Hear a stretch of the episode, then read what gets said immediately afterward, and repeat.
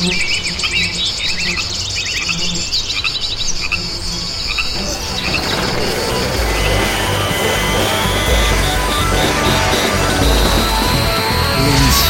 l'émission, l'émission radio.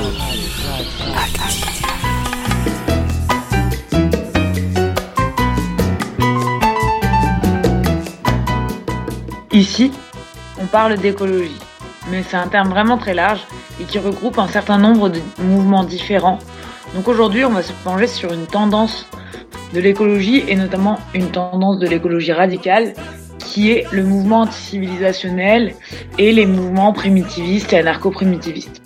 Pour le définir, je voudrais partir d'une définition que j'ai trouvée sur le site de Socialisme Libertaire, qui le décrit comme un courant radical qui critique la civilisation dans sa totalité et qui tente d'initier une transformation complète du mode de vie humain.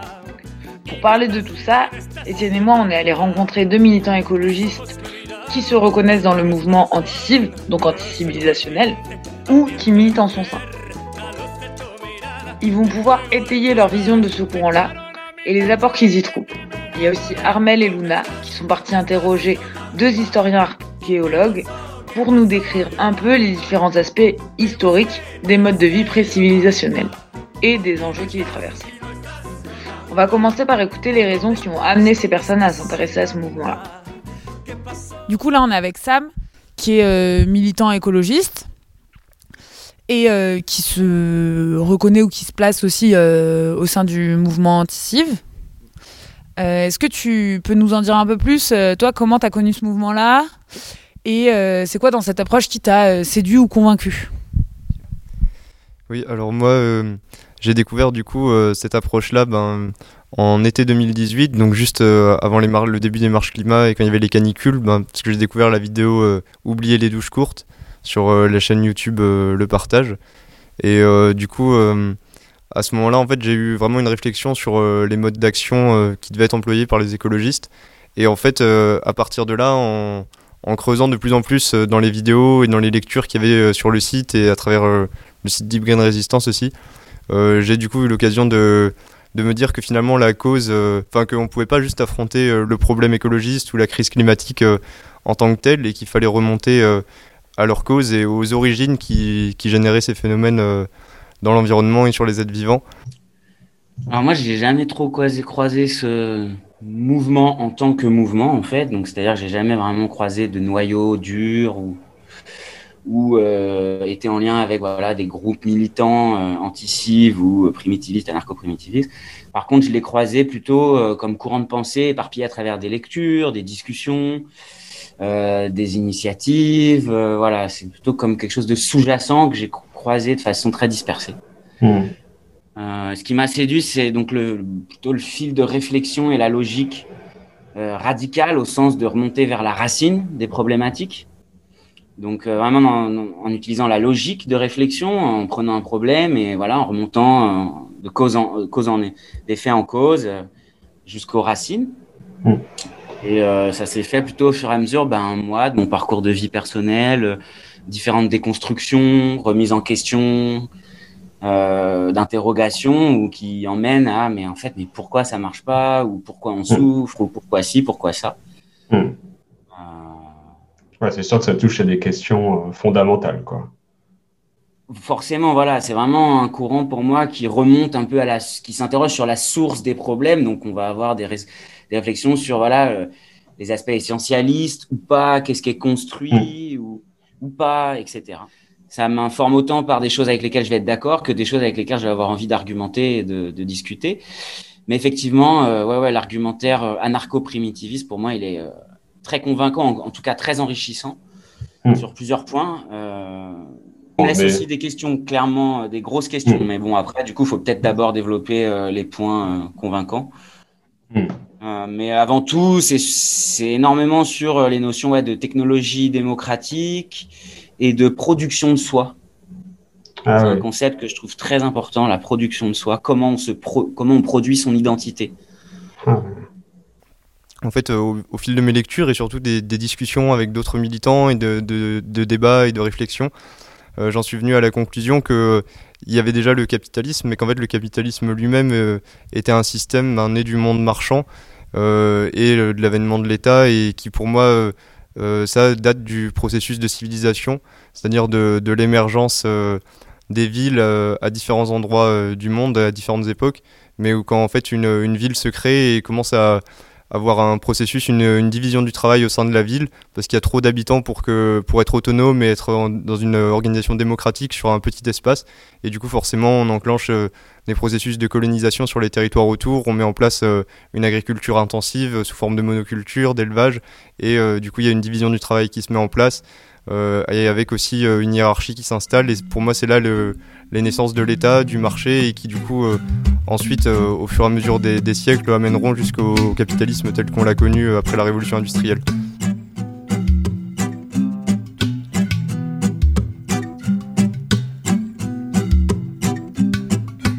Et je crois que j'ai besoin d'un peu d'air frais, d'une balade en forêt, je sais plus trop ce que je fais. La vie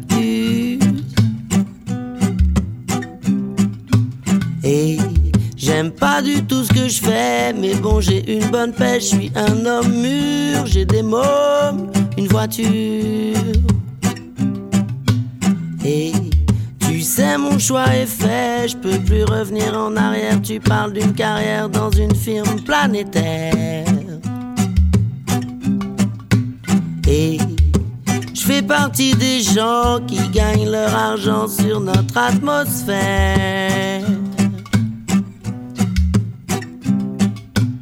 Je fais partie des gens qui gagnent leur argent sur l'asthme de leurs enfants.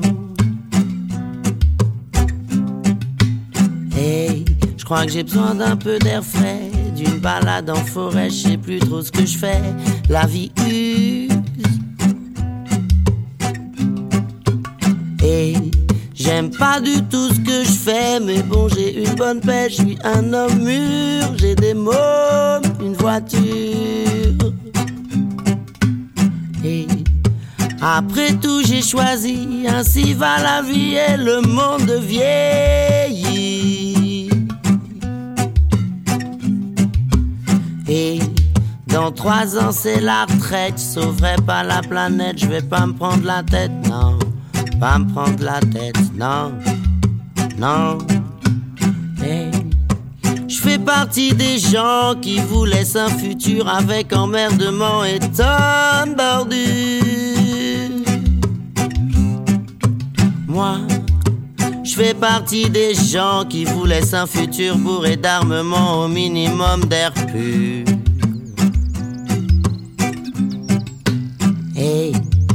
Faut pas compter sur moi, j'ai raté ma jeunesse, je profiterai de la vieillesse.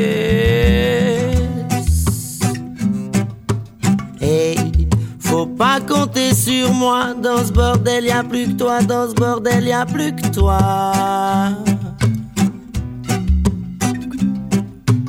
Et toi t'es celui qui rêve, je t'envie, j'en crève que ma vie est triste, que la vie est triste.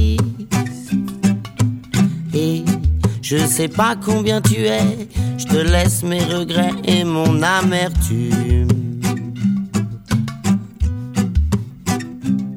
Parce que moi, je fais partie des gens qui ont vécu grassement, qui te laissent un héritage.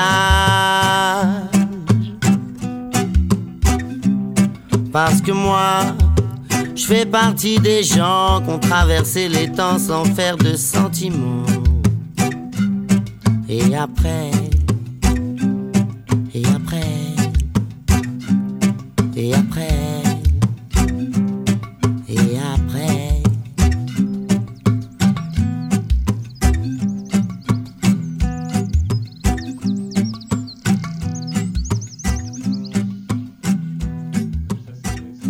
Une question que je voulais te poser, euh, qui est une question donc euh, souvent posée autour du mouvement. Est-ce que euh, nous combattons euh, pour la nature ou pour la survie de l'homme dans la nature.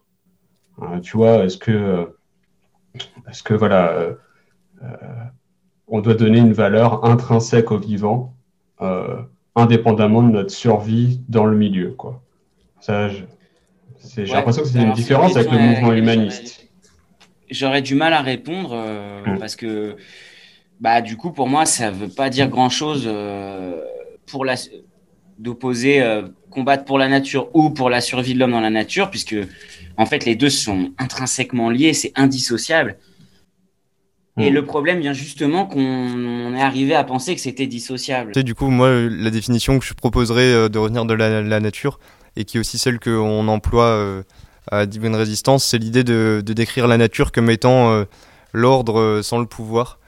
Et du coup, un peu qui renverrait quelque part à la définition de l'anarchie aussi où euh, en fait nous on va opposer euh, la nature à la culture. Euh, dans le sens où aujourd'hui c'est une distinction, enfin une dichotomie qui existe et qui est mise en place justement par la culture civilisée que nous on critique et qu'on affronte. Et en fait cette culture civilisée qui est en train d'éradiquer la nature partout. Et, et du coup cette nature pour nous ce serait tout ce qui va, en fait tout ce qui permet aux humains et aux individus euh, non humains de euh, vivre dans des écosystèmes de manière soutenable euh, et démocratique. Et du coup, pour nous, la, rupture avec la, civilisation, du coup, c'est l'apparition de formes d'organisation autoritaires ou coercitives et qui sont trop grandes pour être à l'échelle de l'individu humain ou non humain et qui du coup vont entraîner en fait l'émergence euh, d'une culture euh, civilisée qui est devenue aujourd'hui industrielle et qui existe pour par et par elle-même et qui dont le but en fait est uniquement euh, de croître et de d'avaler à la fois les humains, les non-humains, les animaux, les écosystèmes pour tout transformer en marchandises ou en pièces intégrables au système technique qui, s'étend quoi. Et donc c'est pareil, ces lectures, enfin tout, tout ce champ anti-civ, anarcho-primitiviste, ces recherches informées par euh, l'ethnologie, euh, l'anthropologie, permettent de voir un peu en, quoi, bah, en fait, effectivement, euh, des cultures qui ont une morale et une éthique qui est plus inspirée et qui intègre plus d'éléments non humains, va être moins hors sol vis-à-vis du reste du vivant, en fait, et va être plus en phase. On peut penser au rapport à la mort. Euh, et, donc en fait avoir euh, établir des rapports entre humains inspirés des rapports entre espèces vivantes tout court. Hmm. Et moi je pense qu'il y a aujourd'hui on a tellement créé une anthroposphère imperméable au reste euh, du vivant que du coup on développe des éthiques, des, systèmes éthiques et moraux euh, complètement indépendants du reste de la biosphère. Hmm et qui nous permettent en fait de se fixer euh, des objectifs qui peuvent aller complètement à l'opposé euh, finalement des lois entre guillemets naturelles, mais il y en a et justement encore une fois je ramène l'écologie scientifique sur le tableau. Hmm. Euh, aller à l'encontre des lois physiques ou biologiques, ça nous viendrait pas à l'idée. Hmm. par contre, aller à l'encontre des lois écologiques, ben on, l'envisage. Par exemple, on peut penser au, au mouvement extrême de la pensée végane qui s'appelle en anglais le RWAS, qui en fait aimerait euh, enlever tout prédateur euh, de la planète Terre, donc soit filer des substituts euh, véganes aux, carnivores, soit carrément enlever tous les carnivores de la planète, parce que ça fait souffrir d'autres êtres vivants. Et là, c'est une aberration pour moi, clairement, sur le plan factuel, parce qu'en fait, en faisant ça, on provoque l'effondrement de la biosphère et de la vie sur Terre. Hmm. Donc ça n'a aucun sens, en fait. Et ça, c'est des, des, des, des systèmes moraux qui peuvent exister uniquement dans des sociétés humaines complètement détachées du fonctionnement environnemental. Ce mouvement, il est aussi euh, souvent caricaturé comme voulant retourner à des sociétés de chasseurs-cueilleurs, car c'est l'exemple pris pour démontrer que des sociétés indépendantes de la civilisation technologique et respectueuses de l'environnement ont existé et devraient faire office d'inspiration pour penser le monde de demain. Comment tu te places, toi, par rapport à, cette critique-là? Bah déjà, moi, je veux, je veux pas m'en dissocier euh, nettement je trouve que ce serait pas intéressant euh, de diaboliser euh, les anarcho-primitivistes euh, en cherchant à rentrer un peu dans, le rang de, la pensée civilisée intellectuelle classique. Moi, à titre personnel, je me, me reconnais pas dans ce courant-là, mais je pense que c'est quand même une approche critique intéressante et importante à avoir. qui va amener justement la question de la naissance du pouvoir et de la hiérarchie dans les sociétés, où les anarcho-primitivistes, eux, vont penser que c'est que forcément en fait de l'agriculture, enfin disons, de la sédentarisation et de l'agriculture euh, va découler en fait euh, une forme d'urbanisation qui va conduire à la civilisation. et la différence, moi, en tant que, personne qui suis sensible aux analyses anticives, j'aurais plutôt anti-civilisation, du coup, j'aurais plutôt tendance à dire que, en fait, ce serait possible maintenant avec les connaissances qu'on a actuellement et le recul politique qu'on a, d'imaginer des petites communautés qui se sédentariseraient et qui cultiveraient le sol en évitant les monocultures et plus en, en étant dans des formes de jardins-forêts ou d'agroforesterie et en étant consciente en fait du fait que passer un certain nombre euh, d'individus euh, dans une communauté, il y aurait une surcharge euh, sur l'écosystème et un, un, manque de démocratie, puis une risque de prise de pouvoir qui s'installerait et qui du coup ces individus-là pourraient, par le recul qu'ils ont à travers l'histoire de, de l'humanité, décider de faire des, des sous-divisions, par exemple, de, de, petits villages où on se dirait si à un moment déjà on essaie de ne pas avoir une croissance démographique trop forte et de s'inscrire dans la continuité d'un écosystème. Et si à un moment euh, ça doit arriver, eh ben, on envisage que plutôt euh, euh, la moitié du village aille s'installer sur un autre écosystème et, et vraiment dans, une idée que l'humain en fait peut améliorer la nature, améliorer les écosystèmes en y participant. On peut restaurer des rivières asséchées, on peut éviter des grands incendies de forêt à des moments donnés. On peut vraiment avoir une, on dirait une empreinte écologique positive et en fait il faut juste penser notre société euh, par rapport à ça, se dire que notre but c'est d'être euh, inscrit dans un écosystème donné pour euh, justement permettre à cet écosystème de perdurer, essayer de lui donner une forme d'équilibre et d'harmonie et, que du coup si nous on a cette, cette analyse-là, on peut anticiper le fait qu'à des moments donnés, en étant trop nombreux ou s'il y a des, des, complications au niveau hiérarchique et tout, ça peut être une collectivité humaine qui décide de se scinder voire même si elle ne le fait pas d'elle-même, ça peut être euh, les différentes autres collectivités humaines qui auraient autour, euh, par exemple dans la biorégion, si on imagine des différents petits villages ou des communes libertaires, qui pourraient euh, eux-mêmes décider d'aller mettre la pression à la communauté qui prend trop de pouvoir pour l'empêcher de, monopoliser et de commencer un processus de colonisation autour d'elle. quoi. alors après, sur ce qu'on disait, voilà, retourner aux chasseurs-cueilleurs, voilà, à la civilisation, je pense que moi, c'est plutôt c'est plutôt parce qu'il n'y a pas d'exemple en fait de civilisation qui n'ayant pas détruit son milieu que je m'intéresse à cette réflexion. Donc c'est plutôt dans l'autre sens en fait. Donc on n'a pas d'exemple jusqu'à présent d'une civilisation qui n'a pas détruit le milieu dans lequel elle vivait. Donc quel est le qu'est-ce qui est problématique dans ce qu'on a appelé civilisation? Après, on a quand même défini civilisation à partir de concepts très précis comme la ville, le progrès technologique et l'organisation centralisée. Euh, c'est ça qui définit ce qu'on appelle civilisation. Donc en fait, c'est très restreint dans le temps et dans l'espace de l'histoire de l'Homo sapiens. Quand on parle de civilisation, on parle de 6% des Homo sapiens qui ont jamais vécu. C'est plutôt l'anecdote en fait, la civilisation. Donc euh, voilà, moi c'est plutôt la dysfonction de la civilisation qui m'interroge sur ce que c'est en fait. Plus que finalement les chasseurs-cueilleurs. Après, euh, clairement, ouais, je suis en faveur de modes de vie qui permettent une production de soi à partir d'interactions directes avec l'environnement non humain. Donc euh, chasseurs-cueilleurs ou pas, euh, après voilà, ces sociétés qui ont vécu, il y en a en fait encore plein qui vivent. Et je pense que un des gros défauts du, de la dénomination anti-civilisation, c'est de euh, dichotomiser les discussions. Et en fait, euh, chasseurs-cueilleurs, sédentaires, agriculteurs, en fait, il n'y a pas vraiment de catégorie imperméable, c'est des mmh. gradients ultra variés. Euh, en fonction de, des formes qu'ils ont. Mmh. Euh, donc en fait, il y a plein de paramètres, il y a plein de formes différentes. Donc je sais que vraiment euh, séparer ça entre chasseurs-cueilleurs d'un côté et sédentaires de l'autre.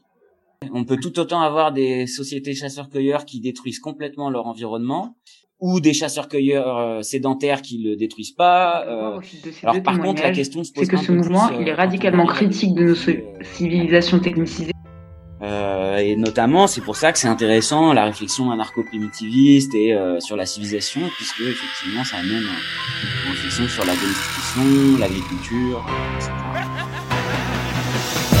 Parce que quand on grimpe, ils nous freine. Parce qu'au fond, ils nous craignent. Parce qu'au JT, ils nous saignent. Parce que la coupe devient pleine. Car le sang bout dans nos veines.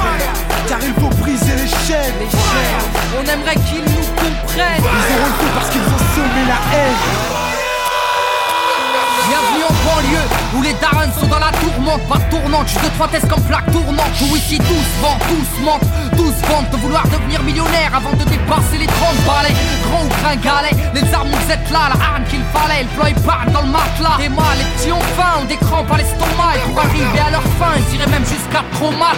Et rate pas ton cou, gratte pas les gens. Assister des temps modernes et voleurs par tous les temps. Grand, les petits boss, péta puis ils bougent. Expert en dos, qui tombe par la main au feu rouge. Et y a les pistolets à eau et les gros Beretta. Comme y a les soirées ghetto et puis les soirées guetta. Tous la coupe en le méta, des crampons, un grand pont. Y a la loi de nos merdas dans les ch'tas. Ferme-la, grand con, t'as la frousse donc tu tousses, tu t'expliques. Ferme-la, cousse, les keufs connaissent l'odeur de J'habite où j'ai grandi, au quartier, pas d'MJ, peu de beat, peu d'MC. Trop de de la PJ. Oui, des rêves ont réagi face aux propos outranciers. Un crime impuni, de la gazeuse dans une mosquée, du mirail au bosquet. Engrenage dramatique, fait, fait boule de neige, photomatraquage médiatique. Il parle de Karcher, divise la France en deux. Sarko, t'offre à la vache, à l'éléphant bleu. Mais ce qui est malheureux, c'est que l'on brûle le peu qu'on a, suffirait de voter pour incendier ces connards. Brûle, brûle, Babylone brûle. Je t'entends crier, faut que tu hurles. Que la chaleur fasse les barreaux des cellules. Qu'elle incinère ton système qui part en testicule.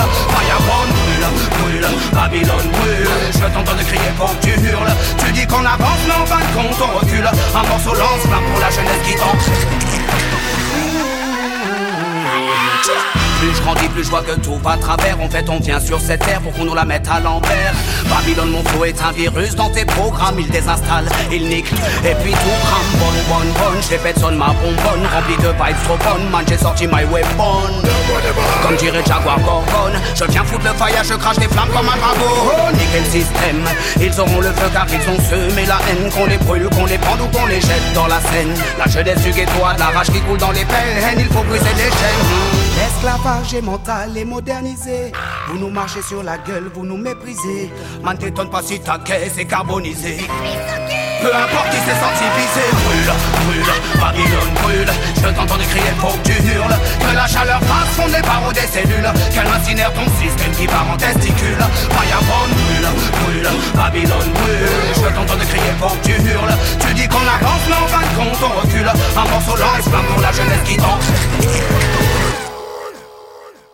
Je l'issue de l'immigration, comme ils aiment tant le rappeler. Ça fait 30 ans qu'ils font que de parler d'intégration. Je me sens pas français, forcé de constater que non, c'est pas du refus, c'est juste un fait. J'ai vu, je sais, et le fossé se creuse de plus en plus. Tous ces mythos font leur buzz. Sans l'insécurité, je sens la peur des gens. N'hésite pas à draguer l'électorat du front. Si je sens que l'histoire se répète, j'entends parler du rôle positif de la France durant les colonies. Putain, c'est quoi ces conneries? Quand nos pères étaient utiles et productifs, ils étaient bons pour ce pays. Mais quand leurs fils crient vengeance, ils sont bons pour leur pays d'origine, la France. Un pays régi par des irresponsables qui multiplient les maladresses. Ne demande pas pourquoi je la graisse Je m'adresse à son premier flic, un mec qui nie Le fait qui salit la mémoire des victimes Qui met de l'huile sur le feu, comportement indigne Tu prétentieux, trop ambitieux, tu vas nettoyer qui? Brûle, brûle, Babylone brûle. Je t'entends crier, faut que tu hurles. Que la chaleur fasse les barreaux des cellules. Qu'elle incinère ton système qui part en testicule Fireborn brûle, brûle, Babylone brûle. Je t'entends crier, faut que tu hurles. Tu dis qu'on avance, mais en fin de compte on recule. Un morceau lance plein pour la jeunesse qui tente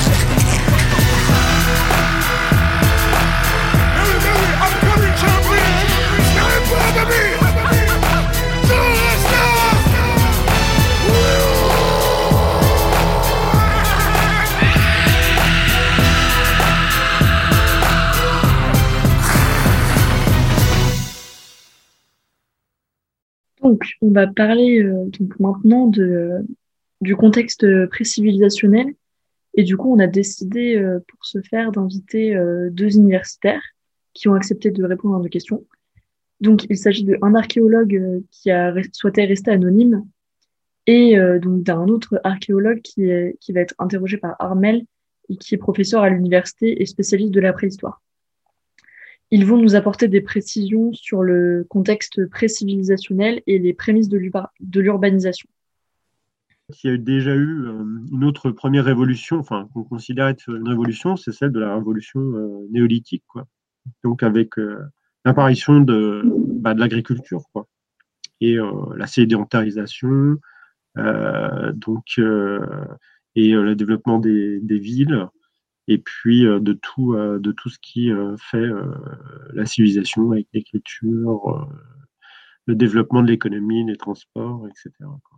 Je pense c'est vraiment au néolithique où il y a, a une accélération de certains processus qui sont déjà en, déjà déjà en œuvre, notamment donc la sédentarisation. Bah, J'en ai dit deux mots sur la, la création des, des premières villes, euh, aussi avec l'émergence peut-être d'une classe euh, dirigeante qui font, ben, qui, qui, qui, mettent en œuvre en fait des moyens pour, pour montrer leur puissance, notamment par l'érection de, de, grands monuments mégalithiques hein, sur, pour le néolithique. C'est à ça qu'on voit effectivement que on a l'émergence d'une société, mais qui est complètement inégalitaire, puisque en fait, c'est quelques-uns qui arrivent à faire euh, à mobiliser l'ensemble des, forces de, travail pour élever des monuments qui ne euh, sont pas du tout utilitaires, qui sont juste un, symbole de leur euh, puissance et de leur de leur pouvoir le néolithique en fait c'est il a été il a été en fait il y a plusieurs vagues qui donc on a deux principales qui viennent un courant qui vient de la Méditerranée donc il y a des gens qui bougent, viennent de la Méditerranée, puis un autre qui vient euh, plutôt de, du Danube et tout. Et en fait, euh, ils rencontrent des populations qui étaient déjà installées, qui pratiquaient un autre mode de vie, euh, qui est plutôt sur la chasse, la cueillette, bon, ils sont plus ou moins sédentaires. Euh, donc, c'est, en fait, c'est, tout ce qu'on tout ce qu'on appelle le mésolithique. Quoi. Donc, euh, c'est ces populations-là qui sont antérieures au néolithique. Quoi. Mm. Donc, il y a, euh, il y a des, il y a des, il y a des populations qui, qui, bah, qui se rencontrent et puis qui, qui, bah, qui, bah, qui, développent alors, des échanges. Quoi. Parce que on passe pas du, bah, de la sédentarisation, euh, de l'élevage, bah, de, en une seule fois. Quoi. En fait, c'est des processus qui demandent vachement de temps, quoi. Des, centaines, voire des milliers d'années. Effectivement, alors on, peut se demander si toutes euh, bah, ces, rencontres euh, se passaient dans un calme tranquille ou alors c'était plus ou moins brutal. Je ne sais pas. Je, honnêtement, j'en sais rien. Euh, les premières traces de, guerre ou de conflit euh, physique, donc ça, ça, apparaît, donc en fait, euh, on les a recensés pour le néolithique. bon, on trouve des, concrètement des, des traces de, de conflits, de, personnes qui sont, qui sont tuées et ensevelies à la hâte, quoi. ce, qui est, ce qui est sûr, c'est que comme la le développement de l'agriculture, bah, la sédentarisation bah, implique aussi bah, une, démographie en hausse. en, fait.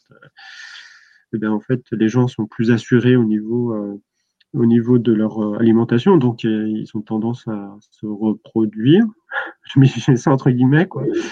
donc, donc, il y a une, explosion un peu démographique et, puis il peut y avoir des, des tensions puisque euh, chaque groupe humain euh, cohabite avec. Euh, il, y a de moins, il, peut y avoir des tensions sur des endroits où les gens ont moins de territoire à se partager. Quoi.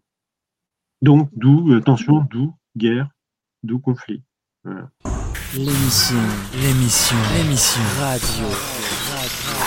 Damien, bienvenue. Toi, tu es préhistorien. On peut discuter des, points euh, un peu factuels, mais aussi, aussi le point un peu théorique, c'est de, penser là, cette recherche d'un point d'origine, d'un point de bascule.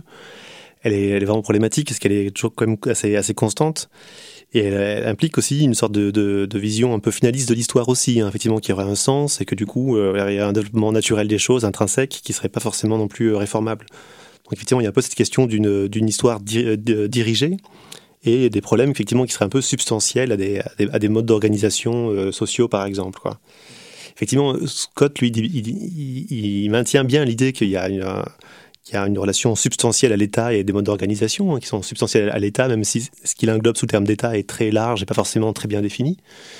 Mais il montre aussi voilà, le, côté réversible des choses, et ça, c'est un partie des éléments un peu importants. Du coup, là, dans la question euh, qui se posait, c'était notamment la question de la, violence euh, euh, au sein des, sociétés. notamment parce qu'il y a voilà, notamment chez Scott, il, vient parler du fait, de, il vient, fait tout un discours sur le fait que c'est que la violence dans les sociétés, elle vient de la question de l'élevage.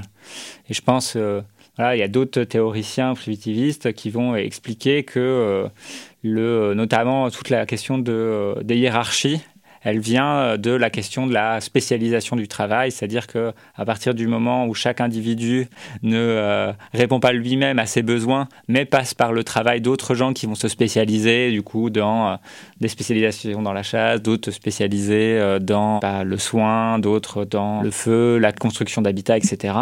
De dire que c'est cette, cette spécialisation-là qui va de fait créer des hiérarchies et de fait créer du coup des formes de proto-État et du spécialisation aussi du rapport à la violence, euh, etc. Quoi. c'est sûr, effectivement, ça englobe plusieurs, euh, plusieurs niveaux un peu confondus. Effectivement, effectivement, le premier sur l'élevage, Là, ce qui est bien démontré, euh, notamment par euh, quand il travaille sur la, s'appelle Henri-Georges Audricourt, qui est anthropologue, qui montre bien qu'il y a des, techniques d'élevage qui sont coercitives, hein, ce qu'il appelle le modèle méditerranéen, par exemple, qui est le modèle vraiment euh, coercitif de, maintien, de direction, de guidage des troupeaux, par rapport à des modèles collaboratifs, où on voit par exemple dans des contextes, notamment en Asie du Sud-Est, où c'est les, buffles qui vont protéger le berger du tigre, par exemple. Donc effectivement, du coup, ça uniformise un peu cette idée qui est de, une forme essentielle à chaque, à chaque catégorie alors que les catégories qui les catégories sont quand même extrêmement vastes. Hein. L'élevage, c'est des milliers de pratiques euh, différentes par rapport à ça qu'on ne peut pas résumer à, un rapport de, domination euh, directe de l'un sur l'autre.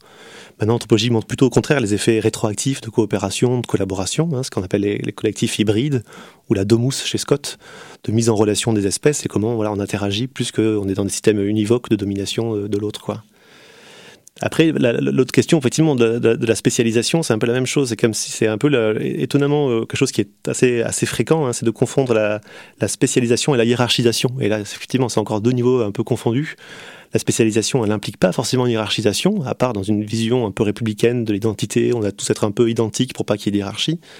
Et l'anthropologie montre bien plutôt le contraire, hein, c'est qu'il y a des formes de, spécialisation qui peuvent être ponctuelles, qui peuvent être négociables, hein, comme le fait d'être chef. C'est souvent une ça peut être par exemple quelque chose, euh, un statut qui est conféré, qui est renégociable, qui est renégocié. On peut destituer la personne dans la mesure où elle ne répond pas aux attentes du collectif. Donc effectivement, c'est des choses qui sont assez, euh, assez confondues, hein, voilà, entre spécialisation et hiérarchisation euh, aussi éventuellement là aussi, il y a des agricultures, hein, il faut, il faut aussi le, le, pluraliser. Et c'est vrai que cette idée de dire qu'il y a un impact, c'est, il y a une sorte de connotation morale implicite, c'est que l'impact est forcément négatif, quoi, alors qu'on voit bien qu'il y a Maintenant, l'élément emblématique, c'est comme la, cette forêt amazonienne, ce, grand jardin. Donc là, l'impact, il est considérable, parce que ça fait 8000 ans qu'il y a des, des, cultivars qui sont choisis, plantés, il y a du brûlis.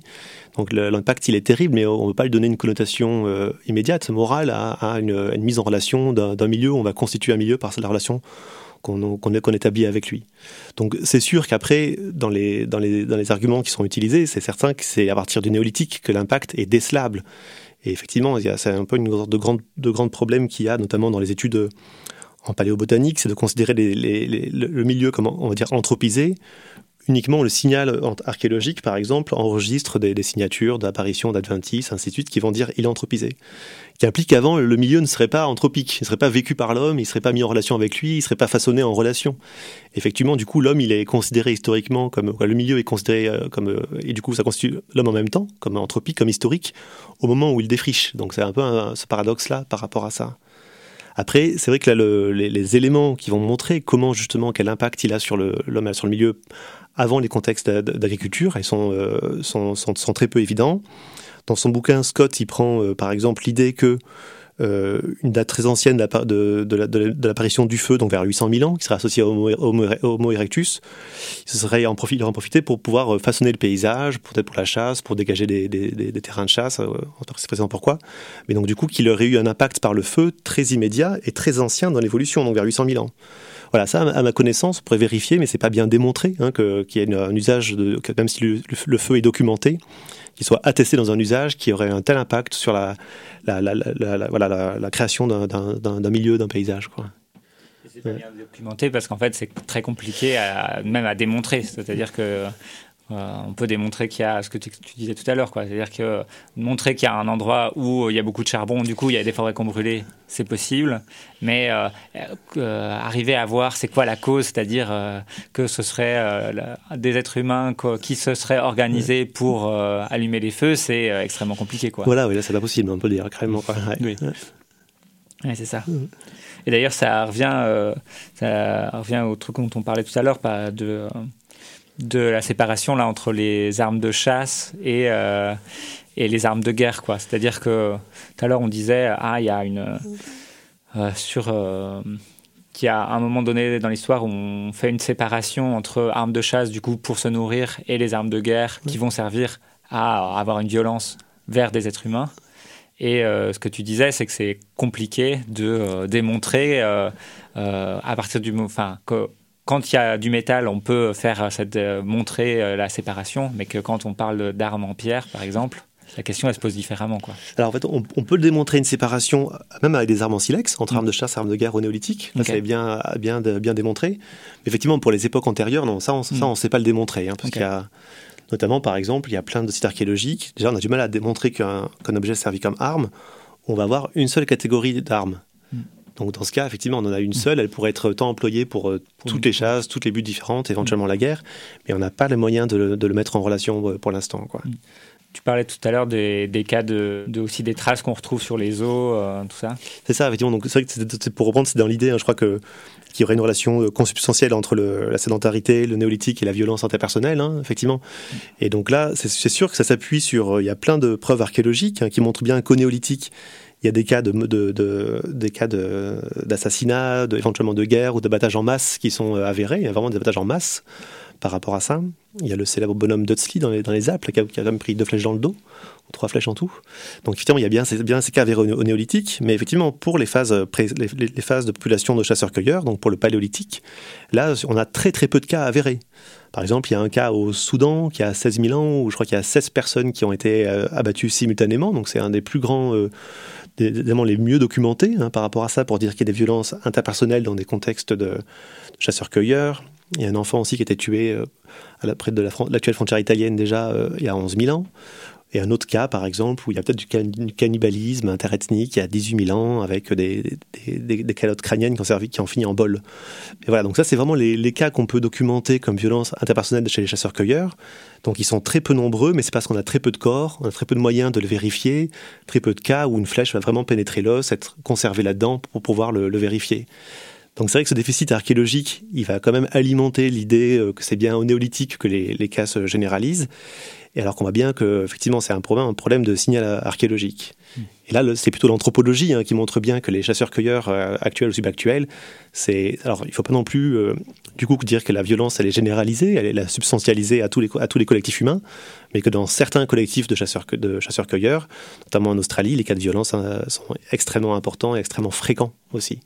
Après, il y a des questions de niveau d'intensité, de, niveau de, voilà, du nombre de, de morts, c'est l'exemple plutôt là-dessus. Mais qu'effectivement, on ne peut pas utiliser l'absence de sources pour la préhistoire ancienne pour euh, créer un Éden de, des relations interpersonnelles. Voilà, on montre bien que du coup, dans d'autres contextes où les sources sont plus importantes au niveau de l'ethnographie actuelle, subactuelle, cette violence, elle n'est pas permanente, elle n'est pas généralisée, elle est constante, mais il y a des collectifs où elle peut être extrêmement importante et extrêmement régulière. Ça partait de euh, l'idée que euh, les grands prédateurs avaient disparu dans, euh, en fait, dans quasiment tous les continents. Enfin, les grands animaux d'ailleurs, pas que les prédateurs. à part en Afrique. Et là, tu disais que c'était pas qu'une question. En fait, c'est pas parce que. Enfin, peut-être tu peux réexpliquer ça. C'est ça. C'est vrai que l'autre argument qui est souvent avancé pour, pour pour caractériser une sorte de, de, violence intrinsèque de l'homme aussi, et, qui est aussi utilisé pour montrer l'impact qu'il a sur le milieu. Donc ça se rejoint bien les deux choses. Hein. Mm. C'est la disparition des, des, grandes faunes liées à la colonisation humaine. Donc en Australie, lors, des arrivées vers 60 000 ans, et, beaucoup, le, notamment dans l'Amérique, lorsque les populations arrivent vers 15 000 ans, euh, par exemple aussi. Et c'est vrai que c'est là que qu'il y a une disparition de, toutes les grandes faunes, donc dans plusieurs endroits, pas en même temps, et qui souvent coïncide avec, avec l'arrivée de, populations humaines dans des, continents, dans des continents qui n'avaient aucune, aucune vie humaine euh, antérieurement à ça. Et ça, effectivement, il y a, plusieurs points intéressants à discuter. C'est souvent l'argument qui est repris comme, comme une preuve de la démonstration hein, de l'impact négatif qu'aurait l'homme, du coup. Alors, du coup, même au niveau de, même, à l'état de chasseur, du coup, ça montre un peu cette question-là aussi, qu'il aurait négativement une relation au milieu. Donc là, il y a plusieurs, éléments de discussion. C'est que d'abord, il n'y a pas de consensus extrêmement clair pour l'instant au niveau des, des, des recherches là-dessus notamment parce qu'il y a d'autres facteurs concomitants. Par exemple, en Amérique, ça correspond aussi, cette arrivée humaine, à des changements climatiques, où le climat va se réchauffer. Donc il y a quand même des, changements climatiques importants qui peuvent jouer dans la réduction de la biomasse, et ainsi de suite, à la réduction de ces populations-là. Et donc là-dessus, c'est pas euh, pas forcément clair. Après, il y a aussi des mouvements, par exemple, des mouvements de conquête, où euh, lorsque les populations arrivent en Europe, toute la grande faune ne disparaît pas d'un coup. Par exemple, les troupeaux de mammouths, ils vont disparaître euh, assez récemment, vers 4000 ans. Le roc, il, a disparu il y a trois siècles. Donc ça montre bien qu'il y a même une cohabitation, même dans ces, dans ces, continents-là, qui est assez ancienne. Et après, effectivement, le, meilleur exemple, ce serait bien l'Afrique, hein, qui montre bien qu'il y a une cohabitation possible entre grande faune et collectif humain mais c'est bien la relation historique entre eux qui est, qui est à la source de cette relation, et pas l'idée d'une substance mauvaise ou négative de l'homme, mais c'est pendant 3 millions d'années, autant les animaux que les hommes ont, ont, appris, développé des techniques de chasse, des techniques d'évitement aussi de la part des populations, hein, comme euh, actuellement les, animaux de forêt actuellement qui deviennent forestiers, qui deviennent nocturnes, hein, c'est une stratégie euh, d'évitement par rapport euh, à nos promenades du dimanche le week-end. Et donc c'est bien ça qui s'est mis en place sur des temps extrêmement longs qui fait que la, grande faune perdure en Afrique.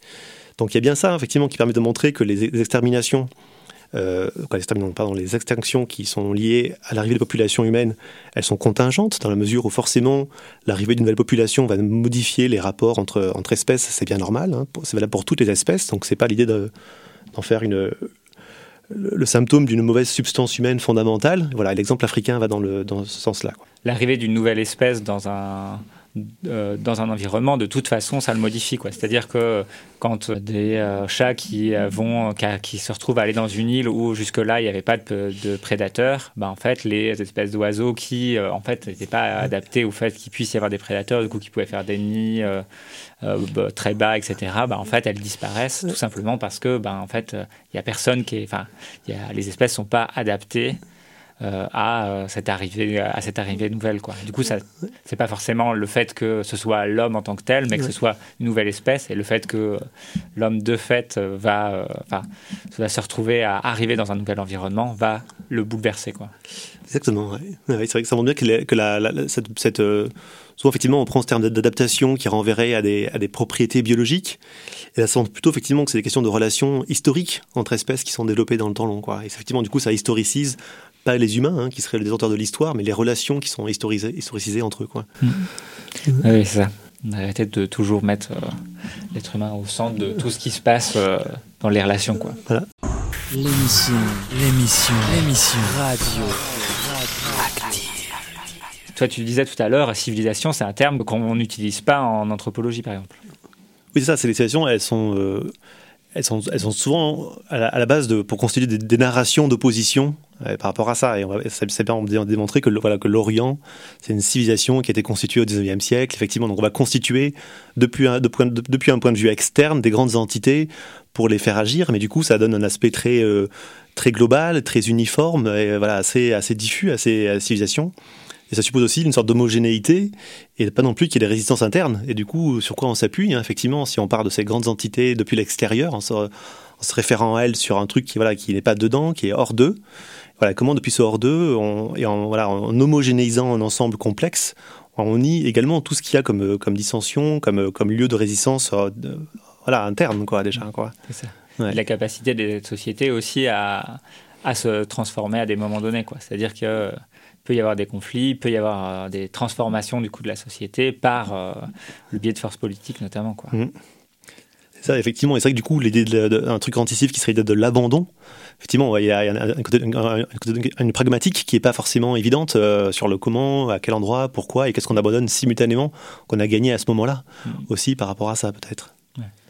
C'est ça. Notamment parce que par exemple, quand on regarde les grands mouvements qui ont pensé euh, la transformation de la société et qui le pensent toujours, hein, je pense euh, bah, que ce soit le marxisme, le féminisme, en elles vont euh, s'appuyer sur des, des catégories de la société qui vont chercher à, qui ont des intérêts communs et qui donc vont chercher à la transformer, quoi. Et et qui et après et du coup après avec de, qui peuvent avoir des visions différentes de comment on applique ça etc évidemment.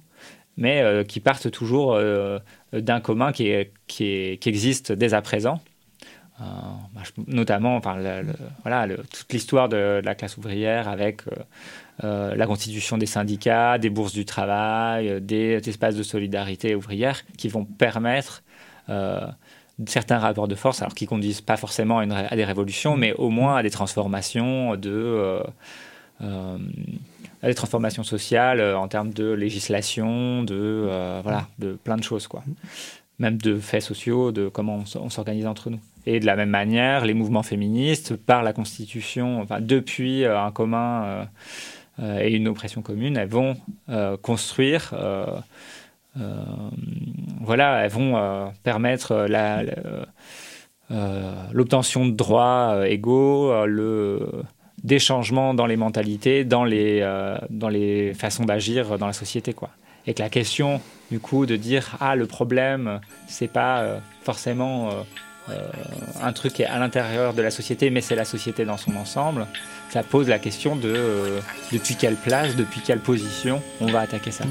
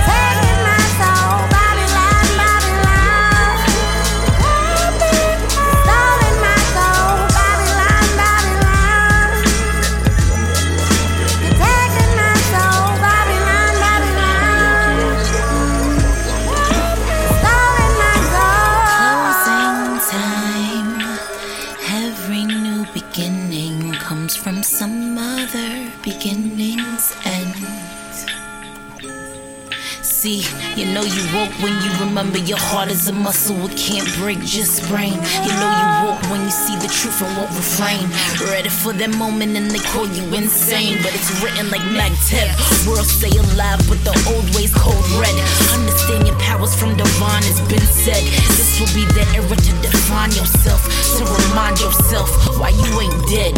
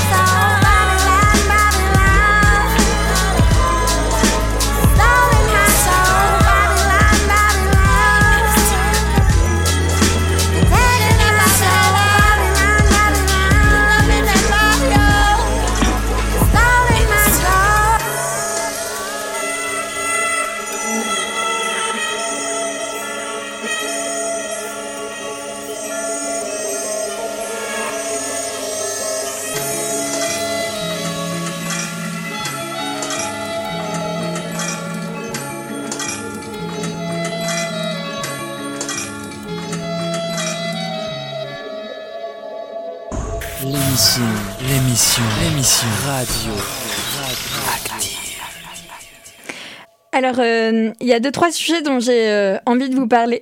Petit trigger warning, euh, je vais parler du confinement dans un premier temps, de la contre-manif pour tous en citant les slogans de la manif pour tous, mais surtout en dernière partie, je vais parler de l'affaire Darmanin et d'agression sexuelle. Est-ce que vous aussi, parfois vous savez plus si on est en confinement ou en couvre-feu? Vous aussi, vous avez attendu le discours de Macron qui blablate euh, parce que les scientifiques lui mettent la pression.